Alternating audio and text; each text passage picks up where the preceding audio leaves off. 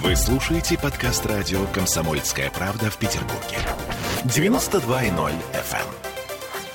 эм. Легенды и мифы Ленинградского рок-клуба студии радио «Комсомольская правда» в Санкт-Петербурге в программе «Легенды и мифы Ленинградского рок-клуба». У микрофона Александр Семенов. Здравствуйте, рокеры! И вот снова вместе с нами в нашей студии, студии «Комсомольской правды», великолепный гитарист, фантастический музыкант, аранжировщик, певец, вообще хороший человек, Игорь Романов. Добрый вечер. Игорь, снова здравствуй, снова добрый вечер. Ну, сейчас мы перейдем к более, э, ну, если это можно называть современным, более современными э, вещами. Это твоя работа в группе Алисы. Как ты получил приглашение, как ты вообще попал в Алису? Странно это было все, потому что я дружил же с Женей Левиным, гитаристом группы одним из двух гитаристов группы, и он меня вообще считает своим учителем.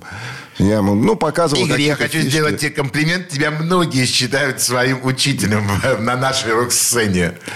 И вот он мне позвонил и сказал, ты знаешь, а у нас вот ушли двое людей, нужен гитарист, и вот это, это, это, это, это, это. И у нас вот тут сейчас еще гастроли будут куда-то там за рубеж. И это. Я говорю, ну, а почему нет? Я сижу свободен свободен. И, собственно, вот так и попал. Все было просто. Э, ты пришел в Алису. Где была ваша первая встреча? Или на репетиционной точке? Где? На, на Лиговке, да. Нет. Не так было. Сейчас тебе скажу. Значит, э, у них был записан какой-то юбилейный 25 лет, по-моему, группе, концерт. И там надо было переиграть кое-какие гитарные партии.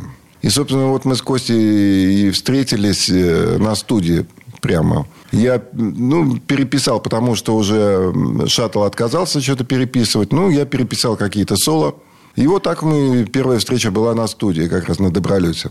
Ведь, наверное, Косте, э, я имею в виду э, Кинчеву, наверное, где-то было ну, немножко стрёмненько, наверное, все-таки брать э, музыканта, имеющего в, в, за плечами игру в таком, таком коллективе, как «Земляне». Ну, может, да, как-то для репутации ты имеешь в виду. Да, что... да. да. Как гитарист ты был, конечно, выше всех. Но вот тот маленький э, фидбэк, который был за тобой, это никак не проявлялось ну, понимаешь, э, после землян же прошло много времени, и э, я думаю, он знал, что есть союз. И мало того, я как-то был у них на концерте уже по, э, до своего прихода. И мне Женя сказал, ну, подари Косте он свои сольные альбомы. А у меня уже было три, по-моему, сольных альбома записано именно инструментальной музыки. Я ему вручил, поэтому он понимал, кто я и чем я занимаюсь. Что земляне, ну, земляне это земляне, это там уже оставлено, знаешь, там, ну, 15 лет или сколько там было. Я пришел почти 20 да, лет. Да, да, уже почти 20 лет. Прошло, поэтому он это понимал прекрасно, что уже все другое у меня. Э, то есть никаких вторых, третьих планов. Вот перед нами музыкант, который да. владеет музыкальным инструментом. Он либо играет, либо не играет. Ты в да, данном случае да. играющий э, музыкант, э, который вполне удовлетворил э, все запросы группы Алиса. Да, так и было. А как первые концерты проходили, алисовские? Слушай, ну у нас первый был в каком-то клубе, я не помню, здесь. Мы решили обкататься, обкатать вот этот э, новый состав. Потому что я еще Андрюху Вдовиченко привез барабанщика с собой привел, с которым тоже вот у нас проект мой был сольный. И мы его обыграли и поехали в Израиль. Как раз вот в Израиле было у нас, по-моему, два или три концерта. И, ну и божественное настроение, обстановка вся, Иерусалим, все божественные места мы проехали. У нас было время посетить, так сказать, все их. И было здорово, да, было здорово. Ты вписался в коллектив? Да. Тебя да. принял коллектив? Тем более, да, когда, еще удивляюсь, когда там было в одном клубе такой небольшой инцидент, скажем так, потух вдруг весь свет, а играть-то надо. То есть аппаратура работала, а света э, никакого была темнота. И потом Костя еще даже удивлялся, по-моему, что нифига себе играл как раз соло. Говорит, и все, все сыграл в полной темноте. Говорит, там мы, говорит, зашугались.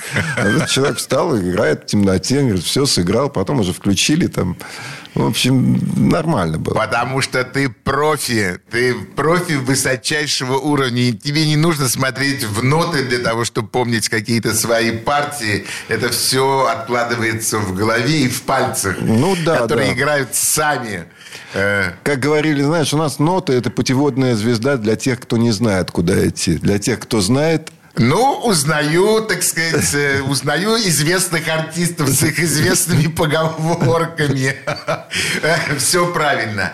Алиса – это целый период в жизни. Ну, почти 15 лет. 15 без малого. лет. Да, это происходит... Больше, чем с Алисой, я, в общем-то, ни с одной группой не играл, ты знаешь. Ну, это... наверное, наверное, да. Если только завтра ты не создашь коллектив и до 100 лет будешь трудиться вместе с этим, тогда ты поставишь другой рекорд, что вот я и там отыграл, но я здесь еще больше. Ну, дай бог, я искренне тебе желаю. Был еще коллектив, который был назывался «Романов». Да, ну, не, просто Игорь Романов. Вначале я там Романов. Ну, да. Просто, да. Э, у меня был твой альбом, назывался он «Угарочка». Да, «Угарочки» был такой. Да, был такой альбом, где э, твои сольные партии, ну, они просто затмевали все, что только можно себе там придумать. Э, этот, этот состав, он ушел куда-то. Ну, во-первых, вот с кем мы делали первый альбом, уже в живых нет, к сожалению. Ребят, они ушли рано, один в 41, оба в 41 год ну, в разные года, так сказать. Володя Ушаков, э, царство ему небесное, барабанщик замечательный, и Алик Печуркин, вообще виртуоз, бас-гитарист. Вот, э, потому что уже вот второй альбом мы без Олега писали, который назывался «Ахтунг, Ахтунг». Вот. А третий альбом нет, еще с Вовкой, по-моему. Но вот уже на бас-гитаре там играл брат Дробаша, Саша Дробаш. Вот. Ну, как, у меня было записано, по-моему, 4 или 5 сольных альбомов за это время. И в Алисе, когда я играл, я два альбома записал. И плюс, вот, кстати, о музыке. В этом проекте мы записали несколько песен замечательной гитарист, э, вокалисткой Инессой Катаевой. Такая девушка была.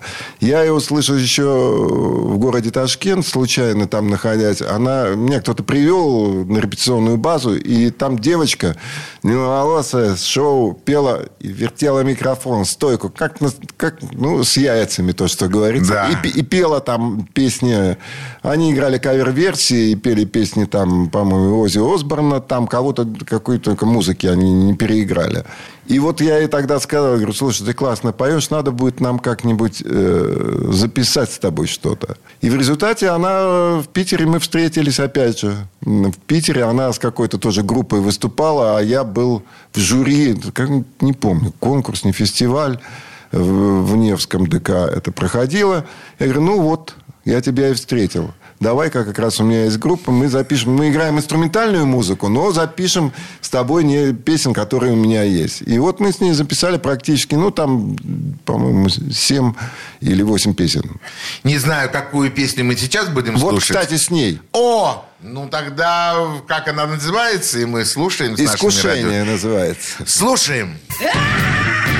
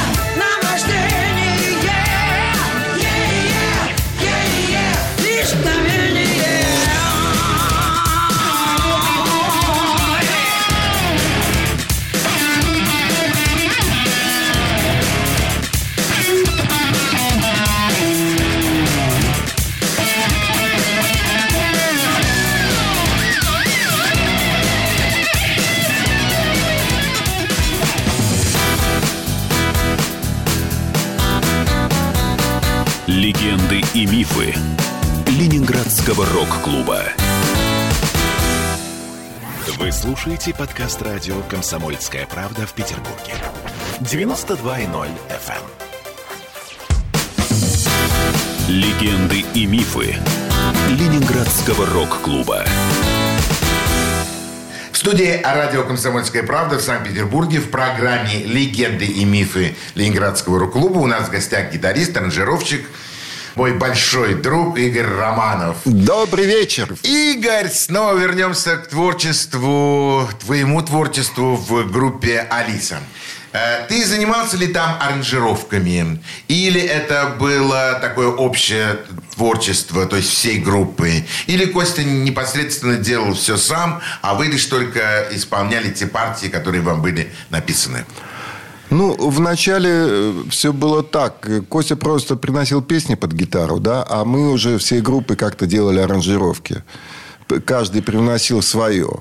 Потом немножко все стало по-другому. Он уже примерно какую-то канву сам научился работать с программой Logic. И сам что-то уже, сам уже что-то набрасывал такое примерное. А мы уже пытались вот в такой стилистике это все сделать.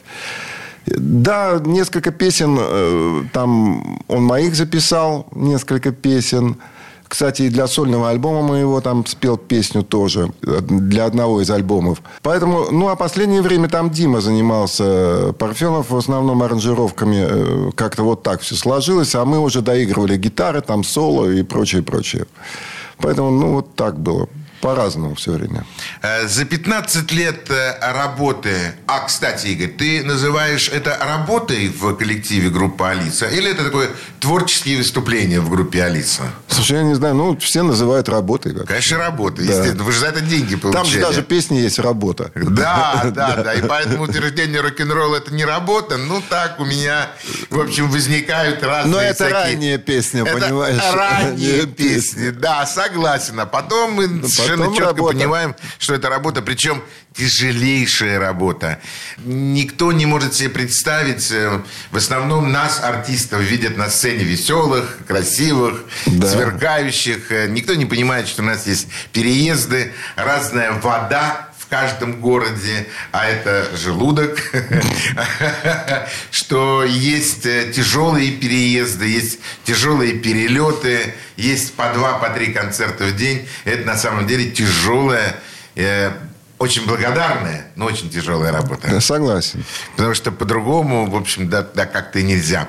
Итак, в коллективе Алиса, вот э, э, твое вот ощущение на сцене, я очень хорошо помню тебя на 30-летии рок-клуба во Дворце спорта юбилейный, когда мы с тобой разговаривали перед началом концерта, и мне было с большим интересом, я хотел посмотреть э, тебя. Ты очень гармонично смотрелся в Алисе. Ну, многие так говорят, да, что я гармонично, в общем, туда вписался. Э, Есть Ты вписался чисто визуально, а самое главное, ты вписался в музыкально в данный проект, в группу Алиса. Тебя ничего там не ломало?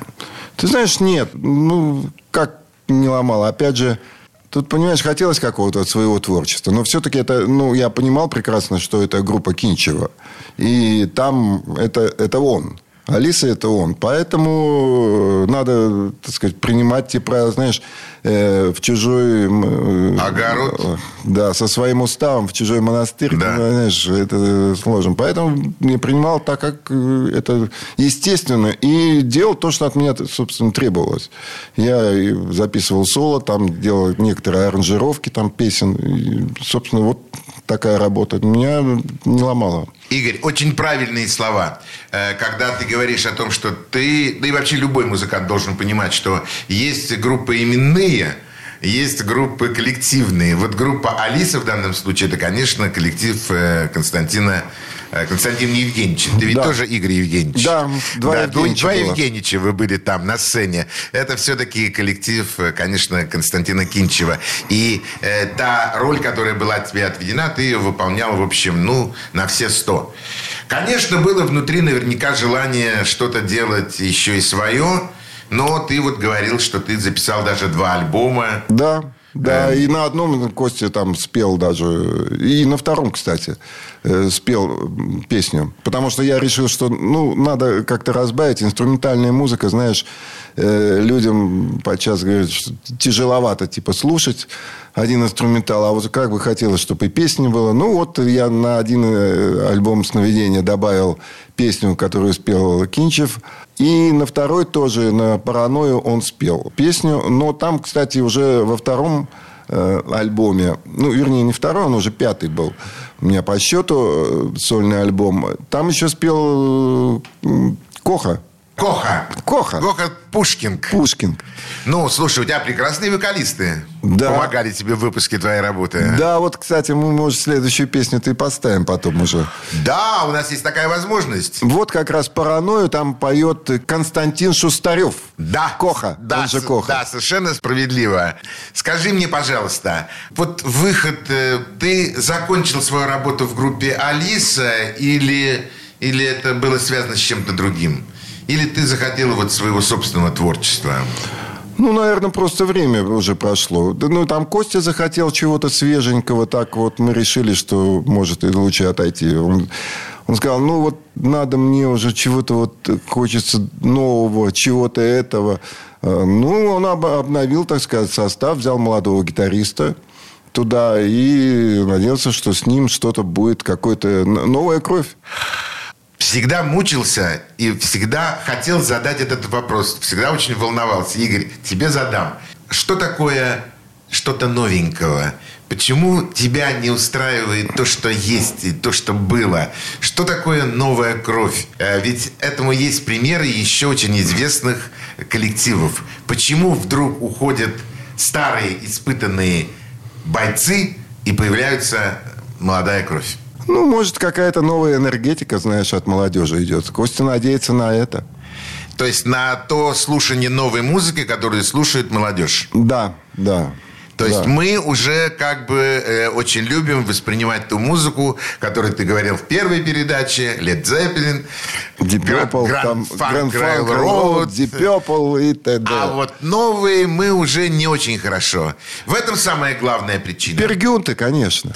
Пергюнты. Да, вот оно оказывается, в чем самая эта соль э, всего этого происходящего. Новая кровь – это новое мышление, новое восприятие музыки, да и вообще просто новая музыка. Ну, будем надеяться, что новая музыка, не знаю, новая это музыка, не новая музыка. Как бы я ничего пока нового там не услышал. Ага. Хорошая ремарка. Что будем слушать сейчас? Какую песню? Вот как раз э, с последнего моего альбома э, сольного э, «Паранойя». И песня называется «Паранойя» поет Коха. Слушаем. Мой мозг это лава,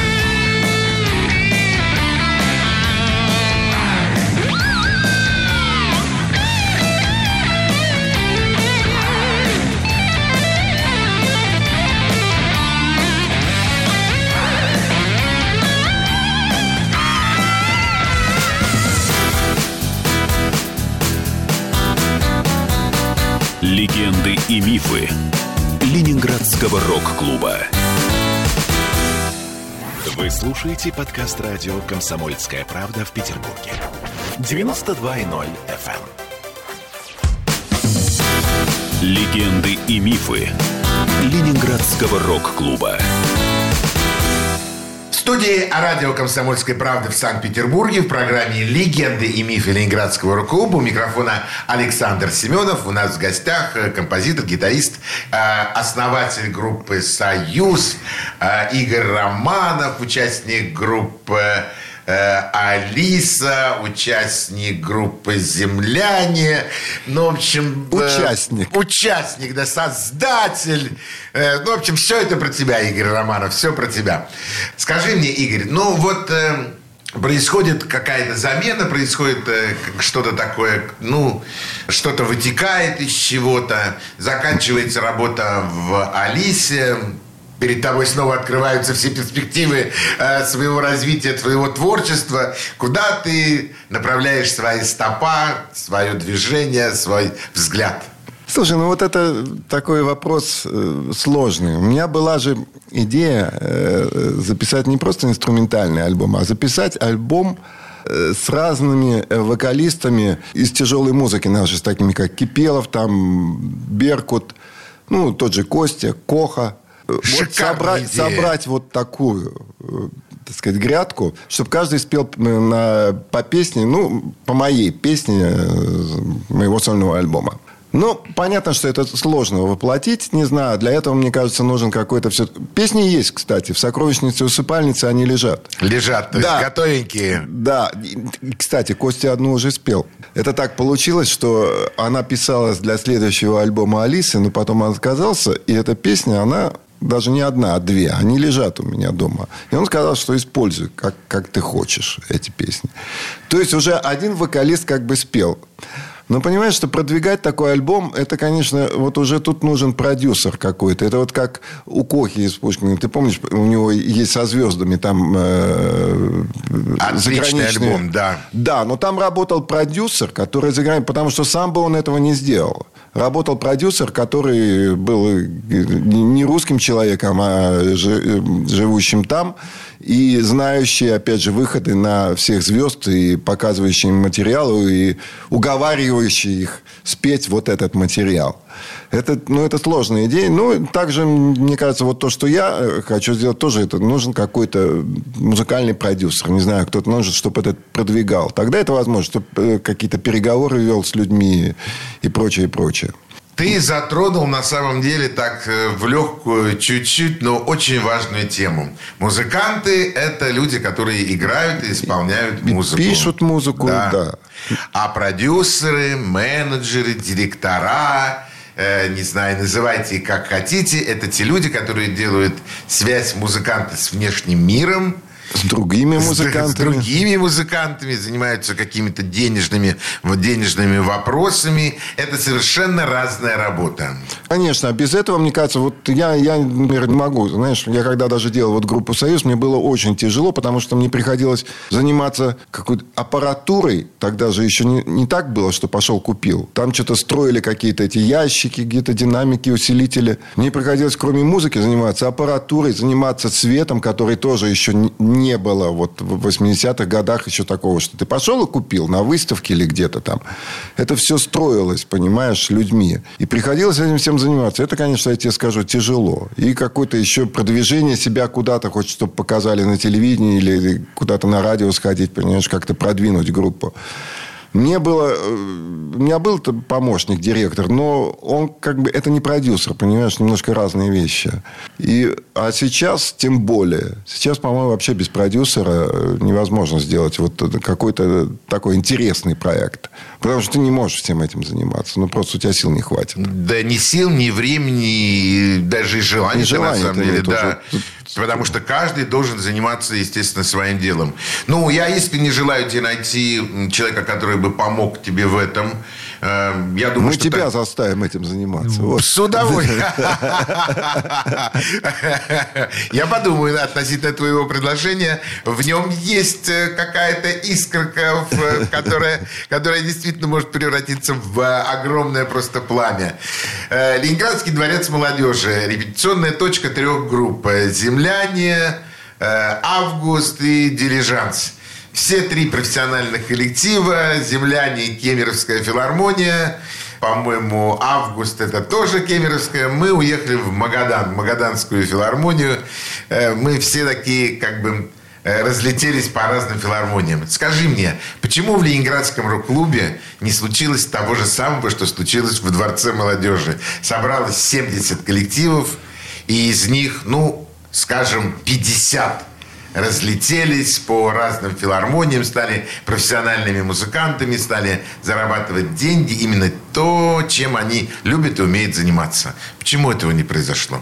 Ну, по- почему? Вот э, с пикником же произошло. Они пошли на Один. концерт. Один Как раз коллектив. я союз создавал тогда от Ленконцерта. И пикник.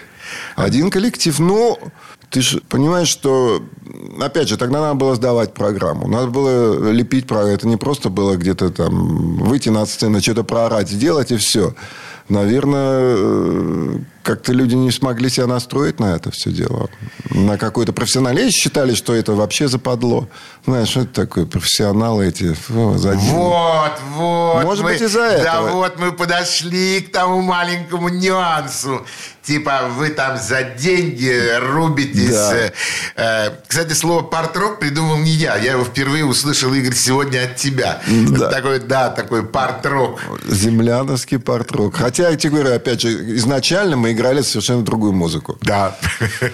Когда Но- создались. Да, но потом у вас там появились прекрасные песни. Там и «Кораблик твой» я помню, и, конечно, «Каскадеры». «Каскадеры», да. Да, это все, так сказать, в памяти, наверное, не только моей, а тех наших радиослушателей, которые сейчас находятся на волне «Комсомольской правды» и слушают твои удивительные, фантастические истории, вот истории воспоминания, которые выходят из подсознания и отдаются вам, уважаемые радиослушатели.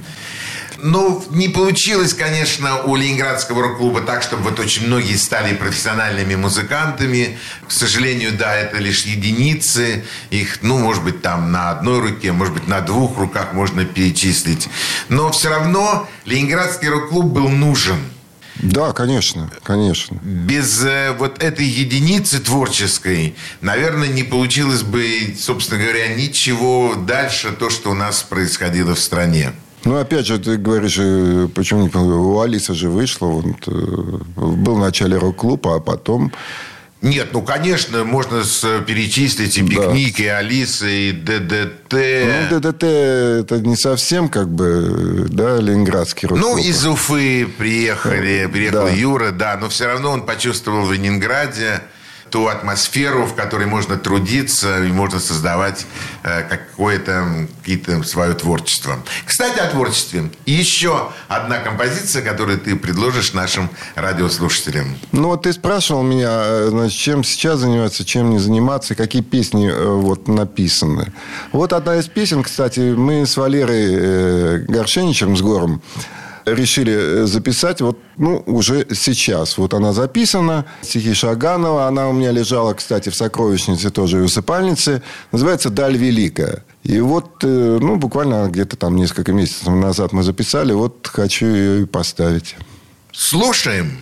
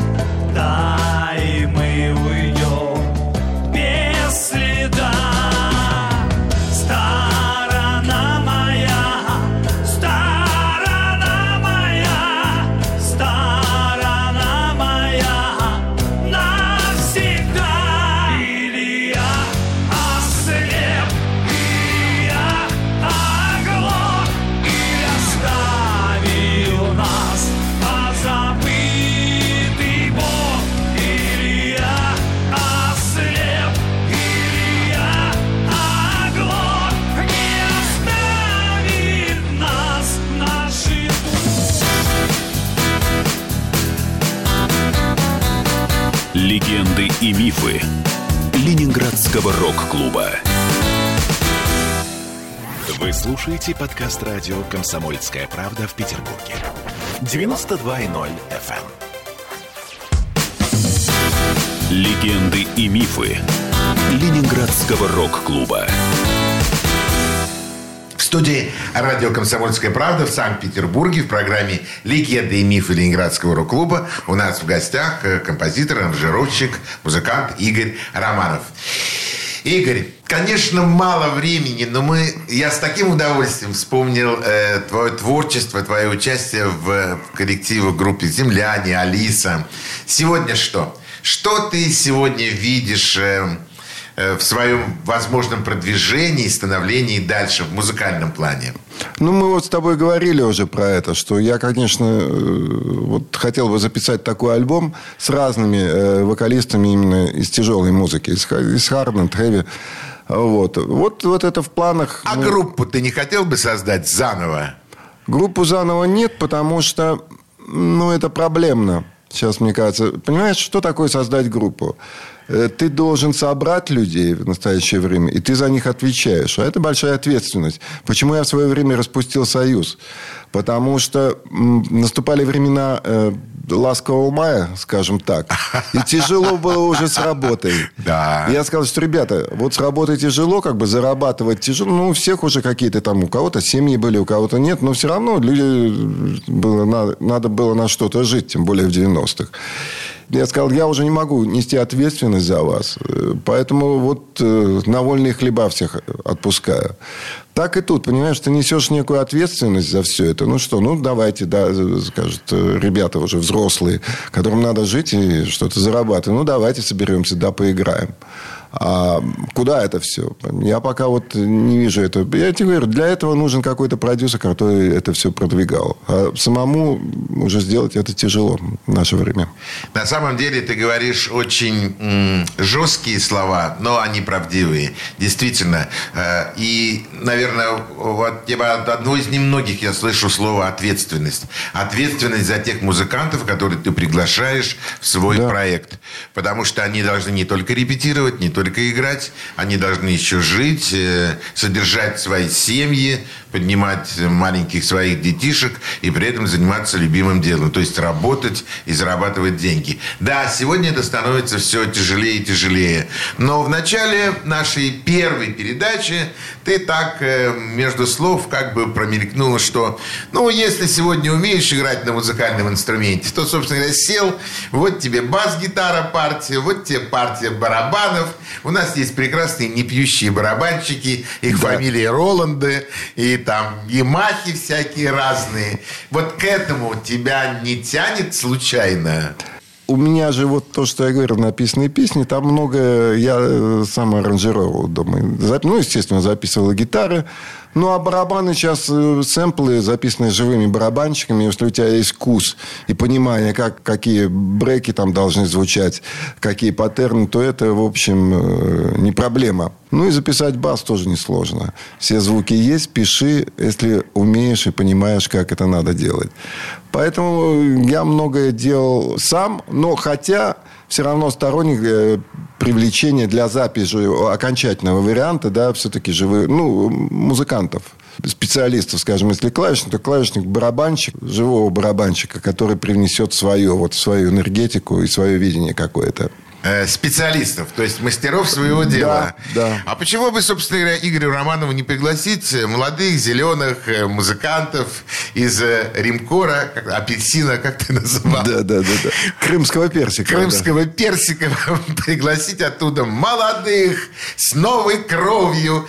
Кто мне рассказывал буквально 20 минут назад? Вот они, эти новые музыканты с новым ухом, с, новыми, с новой музыкой. Почему бы не пойти этим путем?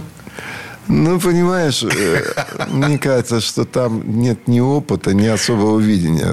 Судя по той музыке, которую слушают сейчас, и т- которая популярна сейчас и набирает там миллионы просмотров, ну, это, по-моему, э, совершенно не то, что мне нужно, да. если такие же музыканты сейчас э, набирать вот, этот, вот эту молодежь, которая вот эту музыку слушает, то, э, извините, мне это не нужно. Вот оно как. То есть получается уже, что смена поколений происходит. Мне кажется, да. То есть уже и та музыка, которую вот как бы молодежь слушает, уже не очень подходит э, тебе или там другим музыкантам, э, чтобы сделать какой-то союз, совместное творчество и выпустить какую-то работу. Ну, она слишком примитивная, да, то, что слушает молодежь. Не, ну, я не говорю о том, что нет групп. На Западе масса групп интересных. Но, опять же, ты посмотри, вот что происходит с тем же Кохой, да, вот он выпускает, выпускает чудесные, мне кажется, э, альбомы. Шикарные. Шикарные альбомы, да. А ведь это никуда не идет, работы нет у них. Вот тут и задумываешься. А ты говоришь, давай сделаем группу. И что дальше? Ну, сделаем. А куда? Отрепетируем, полгода проведем на репточке, Да. выучим программу от и до, 11 треков, часовую программу. А дальше Вот для этого и нужны, опять же, мы возвращаемся, какие-то продюсеры, директора, менеджеры и прочее, так сказать. Ну, пусть они будут появляться, эти продюсеры, директора, менеджеры, но самое главное, чтобы в нас внутри оставался тот творческий э, угар. Рок-н-ролл. Рок-н-ролл, да, чтобы он оставался у нас внутри, и чтобы мы точно понимали всегда, что мы хотим сделать, зачем мы это делаем, и вообще, почему мы выходим на сцену с музыкальными или с микрофоном в руках для того, чтобы подарить какую-то радость нашим радиослушателям или зрителям, которые находятся непосредственно на нашем концерте. Игорь, я хочу поблагодарить тебя. Спасибо большое, что ты, естественно, нашел время. Я сегодня увидел, э, вы, уважаемые радиослушатели, тоже все это сможете увидеть, потому что наша программа выходит еще и на Ютубе, но вы увидите довольного и счастливого человека.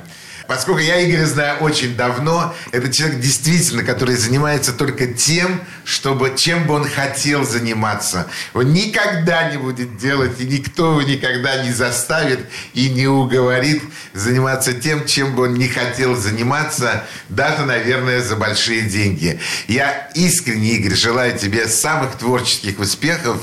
Найдутся музыканты, которые встанут рядом с тобой. Ура! Если их не будет, ну, значит, будут сессионные музыканты, за которых не надо очень сильно переживать. Они придут, выступят, сделают свое дело и покинут сцену. Но главное, чтобы на музыкальном небосклоне оставалось имя Игоря Романова. И я желаю тебе всего самого-самого доброго. Спасибо огромное. Спасибо за приглашение. На этом мы прощаемся. У нас был в гостях аранжировщик, музыкант, композитор Игорь Романов. Всего доброго. До свидания. Пока. Ура!